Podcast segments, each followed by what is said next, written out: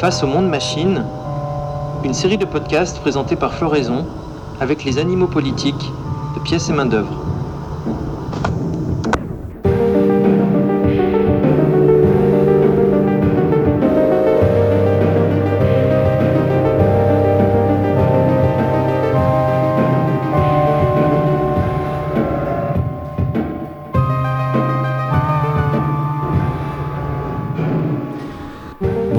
Bienvenue sur Floraison. Vous écoutez Face au monde machine, un entretien technocritique au long cours avec les grenoblois de pièces et main-d'œuvre. C'est le 15e épisode. Si vous n'avez pas écouté les épisodes précédents, vraiment arrêtez tout et commencez par le début de la série pour tout comprendre. Comme annoncé précédemment, les épisodes 14, 15, 16 et 17 forment un chapitre consacré à l'eugénisme et au transhumanisme on y parle de la fabrication artificielle industrielle des êtres humains, l'incarcération définitive et biologique de l'homme-machine dans le monde machine.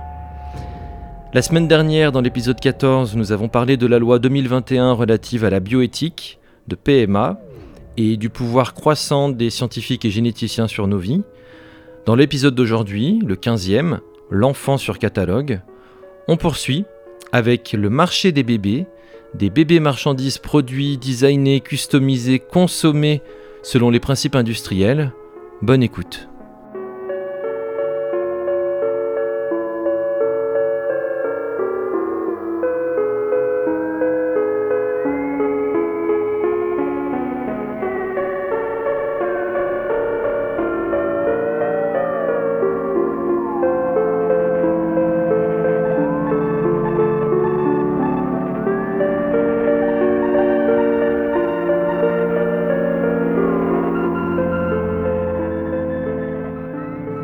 Vraiment, ce qui est frappant quand on se penche sur cette question-là, c'est euh, à quel point euh, tous les débats sont faussés et hypocrites. C'est-à-dire que euh, ils, savent très bien qu'il y a une trajectoire, mais ils font mine de dire que c'est pas parce qu'on autorise ça que après on autorisera ça, alors que c'est exactement l'inverse qui se produit. Juste pour terminer l'histoire en fait hein, de, l'évolution de la, enfin de l'application de la, de la, reproduction artificielle en France en tout cas. Donc on a commencé, et puis techniquement, on a commencé donc pour, euh, répondre euh, à la question de l'infertilité féminine. Et puis, en fait, on a rapidement étendu ça aux hommes et aux couples infertiles. Hein. C'est-à-dire que tout d'un coup, on s'est aperçu que tiens, les hommes aussi euh, pouvaient présenter des, problèmes d'infertilité et qu'on pouvait donc euh, élargir l'application de ces techniques pour répondre à leurs euh, problèmes. Puis au couple, parce que des fois c'est les deux, ou des fois on ne sait pas qui, et puis bon, des fois ils ne sont pas vraiment infertiles, mais ils n'y arrivent pas, et ainsi de suite. Donc on a élargi ça. Ensuite, on a élargi, donc avec l'apparition du diagnostic préimplantatoire, aux couples fertiles mais risquant de transmettre une maladie grave. Donc là, à ce moment-là, on disait, bon, bah, euh, ok, un tel, il est porteur de telle maladie, on va passer par un donneur, est, arrivée l'histoire du don, hein, donc des dons de gamètes. Euh, et puis, donc, s'il y a un risque de transmission, on l'autorise, et à ce moment-là, on considère que ça reste dans un champ médical. C'est-à-dire que dès le départ, l'argument, ça a été de dire, et d'ailleurs, on disait euh, procréation médicalement assistée, c'était l'idée qu'on venait euh, réparer, non pas réparer, parce qu'on répare pas, mais combler un handicap. L'analogie la plus juste, c'est l'analogie du handicap, parce que les techniques de PMA ne guérissent pas de l'infertilité, mais elles viennent euh, pallier le handicap en, permettant d'avoir un enfant quand même. Euh, en introduction, en introduisant un système de, en quelque sorte, de prothèse technologique. Quoi.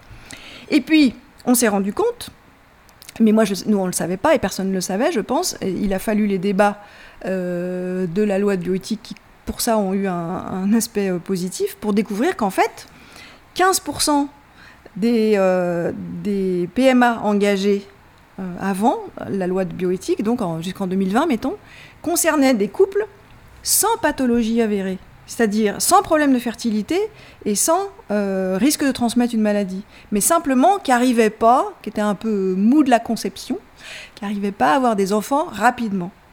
Et eh ben, vous alliez voir un médecin euh, en disant ouais, ça fait quand même un an qu'on n'arrive pas et tout ça, pas de problème.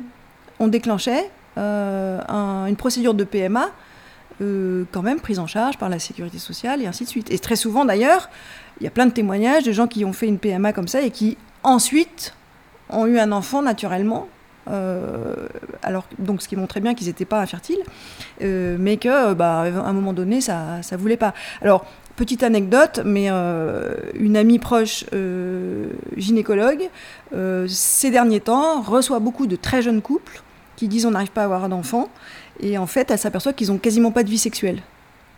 Parce qu'ils sont sur leur smartphone et qu'elle leur explique que pour avoir un enfant, à un moment donné, il va falloir passer à l'acte un peu plus souvent.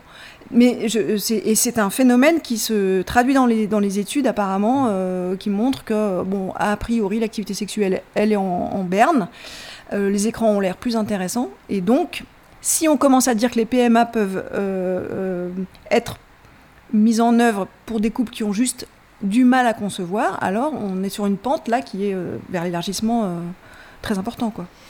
Aussi, ce qu'on n'a pas rappelé, c'est que ce, voilà, le développement de ces technologies apparaissent dans un contexte d'infertilité de, croissante oui. liée au mode de vie. Tu parles des écrans, mais il y a aussi euh, l'environnement. La, pollution chimique, évidemment, euh, euh, fait que le, comment dire, principalement, elle affecte beaucoup la qualité du sperme masculin, forcément si je peux encore dire des choses comme ça, je ne sais pas. Euh, pardon, on va dire des gamètes mâles. Les gamètes mâles, je crois qu'on a le droit de le dire. Euh, donc oui, on a une, chute du taux de spermatozoïdes euh, dans, le sperme, une chute de, leur mobilité. Enfin, bon, toutes les études montrent que effectivement la fertilité est menacée. Euh, par l'environnement, euh, la pollution de l'environnement, donc les, perturbateurs endocriniens évidemment, mais aussi euh, tout un tas de pollutions chimiques qui viennent affecter donc les, qualités reproductives. Et évidemment, ça ne fait qu'ouvrir un marché, puisque, alors là, c'est dans la logique techno-capitaliste traditionnelle, c'est-à-dire que ce qu'on faisait autrefois de façon libre, gratuite et naturelle, euh, est de plus en plus difficile euh, du fait de la destruction de, notre environnement et qu'on va nous le revendre, nous le reproposer de manière euh, artificielle, marchande et donc soumise à la contrainte technologique. Ça, évidemment, c'est un, phénomène croissant, mais encore une fois, ce qui est frappant, c'est le recours croissant également aux techniques de, de reproduction artificielle en dehors de tout cadre pathologique. Et là, alors on change euh, de paradigme. C'est-à-dire qu'on n'est plus dans le soin, ou en tout cas le fait de corriger un handicap, mais on passe à autre chose qui là euh, commence à regarder du côté du transhumanisme. C'est-à-dire que le transhumanisme, ce n'est pas soigner, réparer. Petite note pour les gens qui croient que nous ne voulons pas réparer les gens qui sont handicapés. Ça, c'est du soin. Le transhumanisme, c'est au-delà de ça, c'est-à-dire aller plus loin, augmenter, euh, euh, produire de nouvelles euh, potentialités, et ainsi de suite. Donc là, si les gens n'ont pas de problème de fertilité, mais ont recours à des technologies de reproduction, alors ils commencent à ouvrir la porte à l'idée qu'on pourrait utiliser ces technologies de reproduction pour autre chose. Et cette autre chose, bah, évidemment, c'est l'augmentation, l'amélioration du produit fourni.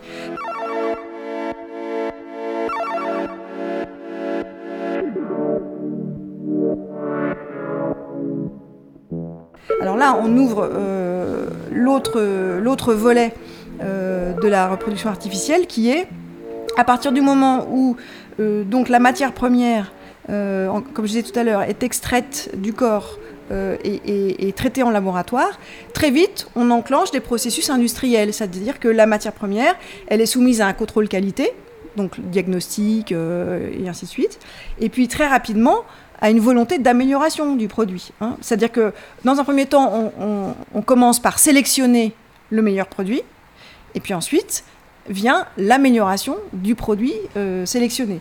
Et ça, alors évidemment, euh, les gens qui, euh, qui votent, qui ont voté la loi, et, quelqu'un comme René Friedman, qui est, qui, est, toujours là, hein, depuis, depuis qu'il a fait Amandine en 78, il est toujours le meilleur lobbyiste de la reproduction artificielle, il pousse des grands cris en disant que bien sûr, eux, ils sont pas là pour ça, ils ne sont pas là pour modifier l'humain ou, ou, pour intervenir dans des processus d'eugénisme. Il avait son émission sur France Culture même. Oui, oui, absolument. En, plus des, livres qu'il publie. des auditions qu'il passe, il a, il a aussi, il avait aussi son émission sur France Culture, ah. c'est-à-dire. Mm. Enfin, tu. Parce que vous ça, comprenez... ça, dessine une cohérence tout ça. Vous comprenez à partir du moment où euh, mettons que euh, vous, vous ayez un problème euh, de, fertilité et que euh, donc vous ayez droit, légalement, vous faites les choses bien, vous avez droit au recours à la PMA. On va éventuellement vous proposer, ou en tout cas dans le, secret du laboratoire, que font les médecins Ils choisissent les meilleurs ovules, les, les meilleurs gamètes, d'accord? Ils font déjà un premier tri, même sans, passer par le crible euh, du DPI, mais ils choisissent la meilleure matière première. Ils le font toujours, de toute façon. Éventuellement, il y a un diagnostic préimplantatoire qui est effectué, etc. Donc vous, qui aviez un problème de fertilité, vous avez euh, accès à euh, l'idée qu'on va, on va vous implanter un embryon qui sera de meilleure qualité qu'éventuellement celui que vous auriez fait naturellement. Mais si vous, vous avez droit à ça, pourquoi les autres, n'ont pas droit? Pourquoi ceux qui continuent à faire bêtement des bébés naturellement euh, prendrait le risque d'avoir des bébés pas parfaits? Vous, vous, êtes en train de modifier la norme. Et encore une fois, euh, la part des naissances euh, in vitro augmente d'année en année. Donc vous êtes en train de modifier la norme petit à petit.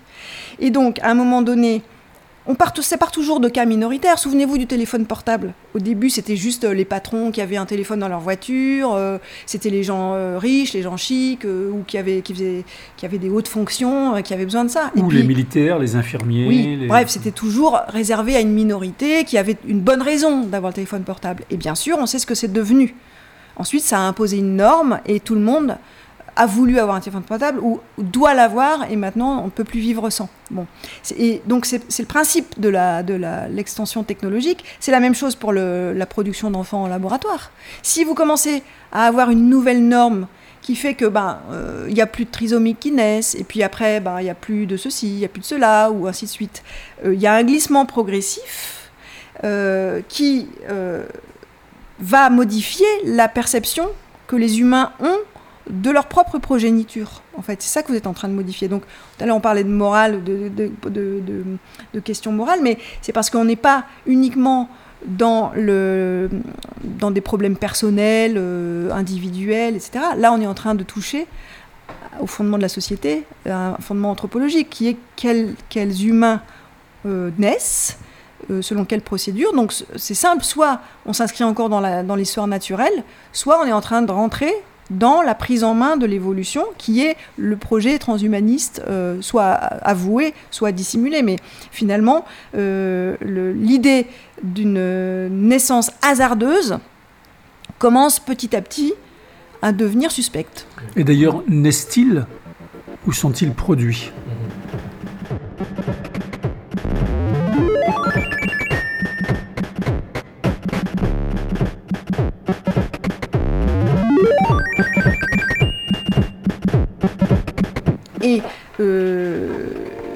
Là, on rentre. Bah, il, reste, il reste des utérus pour, pour le moment. Alors ça, alors ça c'est intéressant parce que du coup, on, rentre dans maintenant le, un peu le lourd des technologies qui sont disponibles. Une fois qu'on a passé le cap de la fécondation in vitro, qui finalement euh, finit par apparaître très low-tech. Euh... c'est, bah oui, c'est le principe des progrès technologiques. Euh, et là, on rentre maintenant euh, dans euh, des, des, comment dire, des champs technologiques qui sont ouverts du fait de l'existence de la PMA. Parce que quand vous faites maintenant des, fécondations in vitro et, des processus donc de, PMA, euh, ce qui se passe, c'est qu'on produit de plus en plus d'embryons ce qu'on appelle les embryons surnuméraires. Je crois que la moyenne, euh, j'ai vu un chiffre qui était de 29 euh, pour un DPI, enfin, c'était considérable. Et les embryons qu'on ne retient pas, alors ils ont plusieurs destinations. alors, il y a les, alors vous avez plusieurs statuts d'embryons. Donc, soit vous avez des parents d'intention, et vous avez de la chance en tant qu'embryon. Des, commanditaires. Donc des commanditaires. Et à ce moment-là, des clients. enfin bref. Euh, et à ce moment-là, bah, vous êtes destiné à devenir un, enfant. Donc soit vous êtes, l'embryon il est implanté euh, immédiatement, soit il est congelé pour usage ultérieur. Ce qui signifie, entre parenthèses, que des fratries entières peuvent avoir été conçues le même jour, fatalement.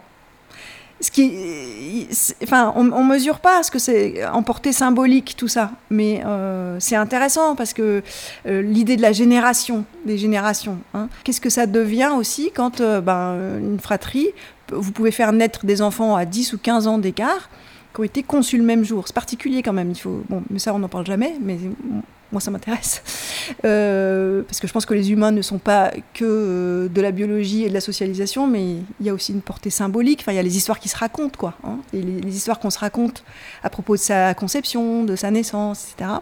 Là, elles prennent une autre tournure. Bon. Oui, c'est moins romantique. À voir. Euh...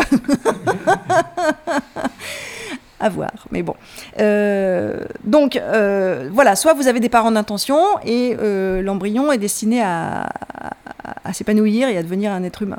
Soit il n'y a pas de parents d'intention une fois passé le premier.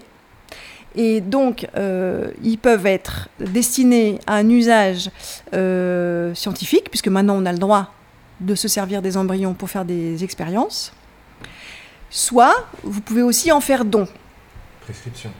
Parce que souvent, on parle de don de gamètes, mais euh, si on veut être euh, assez clair sur les termes, de la même manière, euh, on parlait de clients tout à l'heure, en fait, c'est plus de la prescription de gamètes, du coup, qu'on fait. C'est pas des gamètes, là, c'est des embryons. Alors, oui, ou, d'embryons. Alors, ça, c'est intéressant comme remarque, parce que on ne peut pas légalement donner un être humain.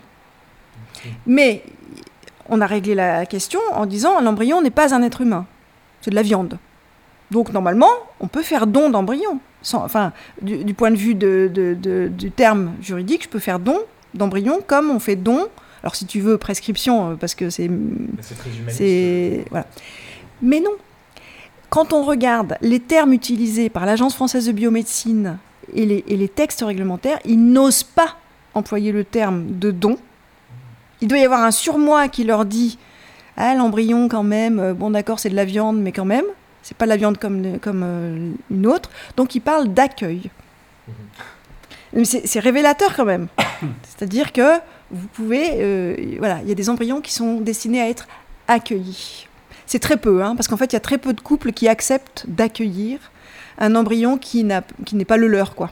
Euh, là encore, c'est intéressant parce que euh, partout il n'est question que de se libérer de la nature euh, et de dire que euh, il, ne faut pas vouloir faire des familles, je sais pas comment ils disent, hétéronormées, patriarcales comme avant, etc., etc. C'est-à-dire en fait des familles où le papa et la maman font leurs enfants. Mais quand il s'agit de rentrer dans le vif du sujet, on est quand même, on préfère majoritairement que ce soit ses propres gènes. Bon, les gènes, d'après mes informations, c'est naturel. Donc euh, là encore, on, a toutes les contradictions euh, à tous les niveaux qui, euh, qui, ressortent à chaque fois. C'est intéressant. Hein, Après, j'ai appris, notamment par GPA, Ventre à louer, édition l'échappée, que la, voilà, la FIV et la PMA a permis, dans certaines, certains pays, la, légalisation de la GPA parce que c'est pas un abandon d'enfant, puisque c'est pas totalement euh, l'enfant de la mère. Alors là encore, il y a des cas très intéressants. Euh, parce qu'il y a la, question du, don des gamètes. Mais vous vous rendez compte de quoi on est en train de parler? Ce qu'on est en train de faire là, c'est de parler comme des, mécaniciens automobiles qui vous expliquent que pour faire un moteur à une voiture qui marche, c'est simple, hein. il faut des éléments, euh, les assembler dans un certain ordre, et puis ensuite les, visser les boulons comme il faut, etc. Et, ensuite ça va marcher. C'est exactement ce qu'on a fait avec la reproduction, et euh, au-delà de la reproduction, enfin oui, de la reproduction, et je dirais même aussi de, toute la gestation. C'est-à-dire que, et alors là, si on veut adopter un point de vue féministe, c'est intéressant parce que on s'aperçoit que ça a commencé avec le suivi de la grossesse puis la gestion de l'accouchement, et j'emploie le terme gestion à, dessein, euh, qui ont été totalement médicalisés, fragmentés, euh, jusqu'à maintenant le fait qu'on puisse programmer la date de son accouchement avec une césarienne, enfin c'est devenu un... c'est comme le contrôle technique, tu prends rendez-vous. Euh, et là, en remontant en amont, au niveau de la conception, d'abord de la fécondation, puis ensuite de l'implantation d'un embryon, puis ensuite du suivi de cet embryon in utero, et ainsi de suite. Et effectivement, ça peut être l'utérus de quelqu'un d'autre, et ainsi de suite, on voit que euh, la, génération, le fait d'engendrer, c'est devenu un processus euh, segmenté selon les principes industriels de la division de chaque euh, étape, de chaque opération.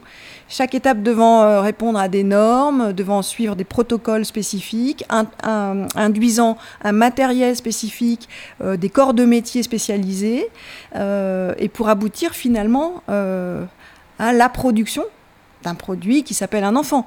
Euh, mais c'est une fiction de penser que euh, c'est la même chose que d'engendrer naturellement. C'est pas la même chose. Il y a plein d'endroits de, où, où, tout ça diffère. Et à commencer par la question de l'autonomie, euh, et qui est la première question, encore une fois, pour nous. Alors, quand des militantes et des militants de la PMA pour toutes vous explique que c'est euh, euh, la, prise en main de la liberté, enfin de leur autonomie, de leur corps, mon corps, mon choix, ta mon corps, mon choix, ta gueule. Ta gueule, c'était bon. pardon, mais en termes d'autonomie, il faut des laboratoires, des molécules chimiques, des protocoles extrêmement lourds dont elles-mêmes se plaignent et humiliants euh, il y a plein de témoignages qui racontent ce que c'est euh, que euh, déclencher les ovulations et ainsi de suite. C'est pas une partie de plaisir. un suivi techno-médical permanent. enfin bon, je, vous épargne la liste. Personnel spécialisé. éventuellement des équipes juridiques. Parce qu'après, il y a des tas de complications en termes de filiation. enfin, bon, j'en oublie plein. Mais en termes d'autonomie, on fait mieux. Un nombre de partenaires plus grand? Pourquoi un nombre de partenaires plus grand? Bah, Les parents d'attention. Ah oui, alors, de, pas des partenaires, mais d'intervenants on va dire. Moi, je, moi, je raisonne comme euh, un générique de film. Hein. Il y a une équipe technique, euh, il, y a, une équipe juridique. Euh, oui, il y, a, les parents d'intention, il y a les donneurs éventuels de gamètes, il y a ensuite peut-être effectivement la mère de location, comment on dit l'utérus de location. Enfin bon, oui, oui, c'est l'inverse d'un processus autonome qui jusque-là demandait simplement d'être à deux, de faire les gestes qui, conviennent et ensuite de laisser faire un processus spontané. Hasardeux, certes, on n'était pas garanti du résultat. De laisser faire l'autonomie du vivant. Et ce processus spontané, c'est l'autonomie du vivant. Mais il se trouve que, étant nous-mêmes euh, animaux euh, politiques du vivant, nous avions cette chance de pouvoir euh, ne pas trop se préoccuper de comment ça marchait, en gros, et puis ça marchait ou ça marchait pas. En effet. Euh, mais c'était ça le, jusqu'ici. Ça a permis qu'on soit 8 milliards euh, depuis une semaine. Bon, donc ça, ça, ça se passait pas trop mal.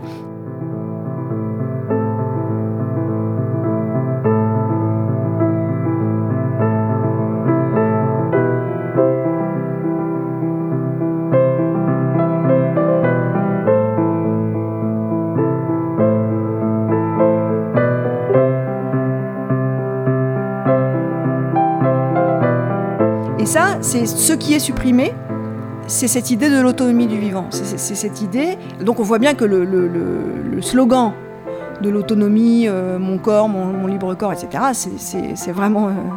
c'est vraiment. totalement libéral, c'est une vision totalement libérale de. Oui. sur cet argument du choix. En fait, c'est ça. L'autonomie qu'on a, c'est le choix. C'est le choix de la marque de smartphone et c'est le choix de, l'enfant qu'on va avoir. Alors bien sûr, on va dire en France, on ne choisit pas encore complètement l'enfant qu'on va avoir. Mais tout le monde sait que euh, États-Unis, en Thaïlande, dans un certain nombre de pays, euh, les cliniques euh, de, PMA proposent des enfants sur catalogue, que vous choisissez les donneurs selon des critères extrêmement précis pour pouvoir choisir le résultat final à peu près selon les connaissances de, la biologie euh, actuelle. Et euh, ce qui, euh, évidemment, on sait que ce qui se passe aux États-Unis en général ne tarde pas trop à, arriver chez nous. Et puis, ce qui se passe aussi, c'est que le même procédé est utilisé et qui est encore une fois très typique des revendications libérales techno-progressistes. Libérales libertaires. Ouais, j'aime pas dire libéral libertaire parce que c'est, mais on va dire que c'est ça. Moi, je dirais libertarien en fait. Bon, plutôt parce qu'on a quand même besoin d'un sacré, euh, d'une sacrée assistance euh, techno-industrielle. voire capitaliste, dans le pire des cas bien sûr. mais l'argument, c'est toujours, ça se fait à l'étranger, les gens sont obligés d'aller à l'étranger pour le faire, donc il faut qu'on le fasse ici, il faut qu'on le légalise ici. Hein, ça a commencé comme ça pour donc les couples de femmes ou les femmes euh, célibataires qui voulaient des enfants. Grand argument des, associations militantes, euh, c'est insupportable parce que du coup c'est seulement celles qui ont l'argent pour faire les voyages, pour aller en Espagne ou en Belgique, euh, et ainsi de suite, qui peuvent se le permettre. Donc, si nous voulons l'égalité pour tous et toutes, eh bien, il faut légaliser ce procédé en France. Logique. Mhm. Bon, dans la même logique, euh, si vous comparez euh, le régime fiscal en Suisse ou aux Pays-Bas, qui fait qu'il y a des gens qui sont obligés de défiscaliser à l'étranger, qui sont obligés de mettre leur argent en Suisse pour pouvoir avoir un régime fiscal favorable. Et en plus, c'est les plus riches qui peuvent le faire. Les pauvres, eux, ils sont soumis encore au régime fiscal français, ce qui est une inégalité flagrante. Il est temps que nous réformions le régime fiscal français. Et je vous passe le droit du travail, euh, et ainsi de suite. Bon, il est temps de réformer le droit complet en France, parce que autour, nous sommes cernés de pays qui autorisent des tas de choses que nous n'autorisons pas. On peut aussi euh, s'intéresser à la peine de mort. Enfin, il y a des tas de sujets comme ça euh, qui se font ailleurs et que nous n'autorisons pas ici. Et ça, ça vaut pour la GPA. Parce que l'argument de la GPA, donc le fait de louer ou d'emprunter moyennant juste défraiement, un utérus euh, pour pouvoir avoir euh, pour porter un enfant qui sera ensuite euh, cédé à, un autre personnage que la mère qui l'a porté. Ça devient compliqué de faire des phrases simples. L'argument des associations, de certaines associations gays notamment, puisque ça intéresse les couples d'hommes, beaucoup, c'est de dire ça se fait ailleurs, donc arrêtez de braquer, de vous braquer comme ça, ça viendra ici. C'est une forme de, c'est une façon de tordre le bras, de dire euh, ça se fait ailleurs, donc euh, ça se fera ici. Mais pardon, euh, la charia, ça se fait ailleurs, hein. la peine de mort, ça se fait ailleurs, et selon ce principe, il faut qu'on autorise les OGM, il faut qu'on autorise tout ce que nous essayons d'interdire ici au nom de principes qui nous semblent supérieurs. Cet argument de ça se fait ailleurs, c'est le niveau zéro. Mais n'empêche que c'est celui qu'on a entendu pendant deux ans euh, rapporté dans tous les médias de gauche, euh, nous donnant des leçons sur le fait qu'il fallait un petit peu qu'on ouvre nos esprits. Quoi.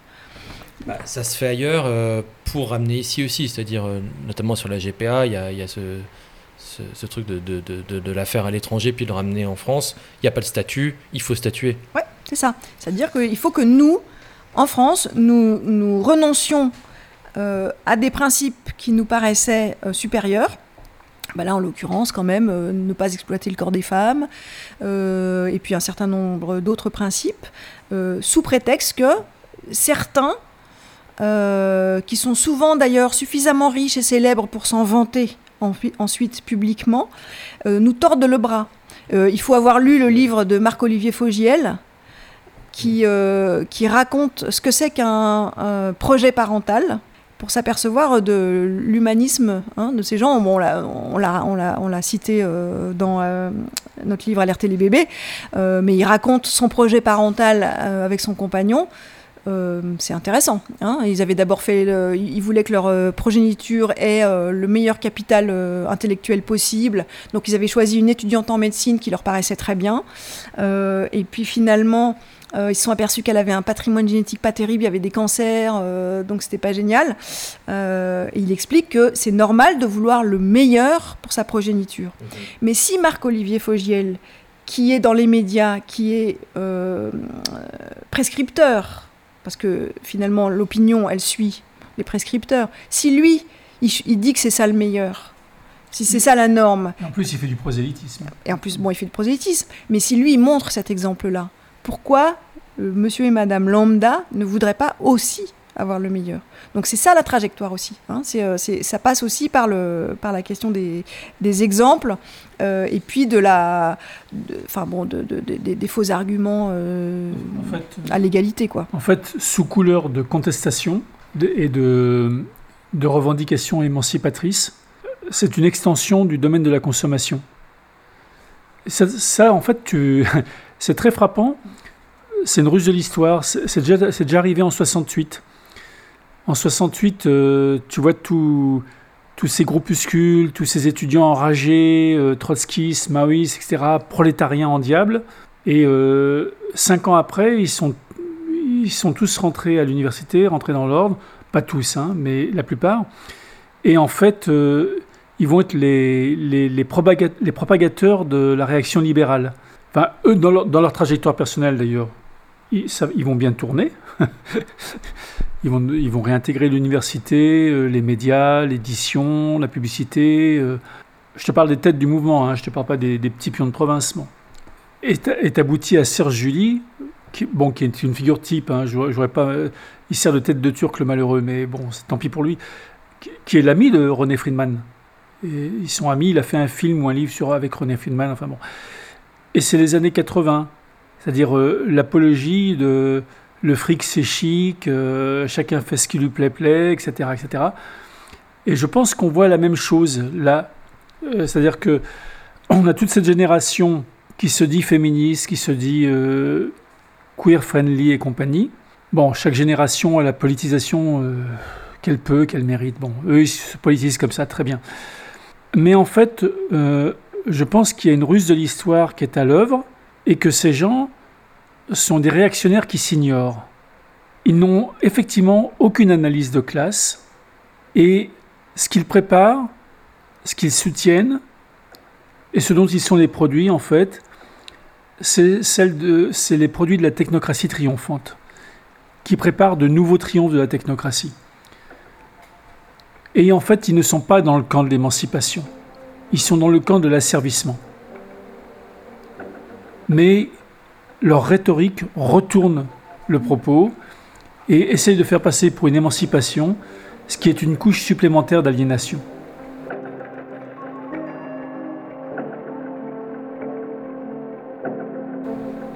Et surtout, ils oublient le, le facteur premier euh, de, domination et d'aliénation actuelle, qui est la technologie. Systématiquement, c'est totalement écarté de leur euh, schéma de pensée. Et ce qui me fait penser que euh, souvent, une revendication féministe, c'est de dire les questions de reproduction sont liées au corps féminin et donc il y, a une question de, de, liberté des femmes vis-à-vis -vis de cette question-là. C'est totalement vrai. Mais quand on passe de la reproduction à la reproduction artificielle, alors on change de paradigme parce qu'il faut quand même, comme je le disais tout à l'heure, tout le système techno-industriel autour, plus la sécu.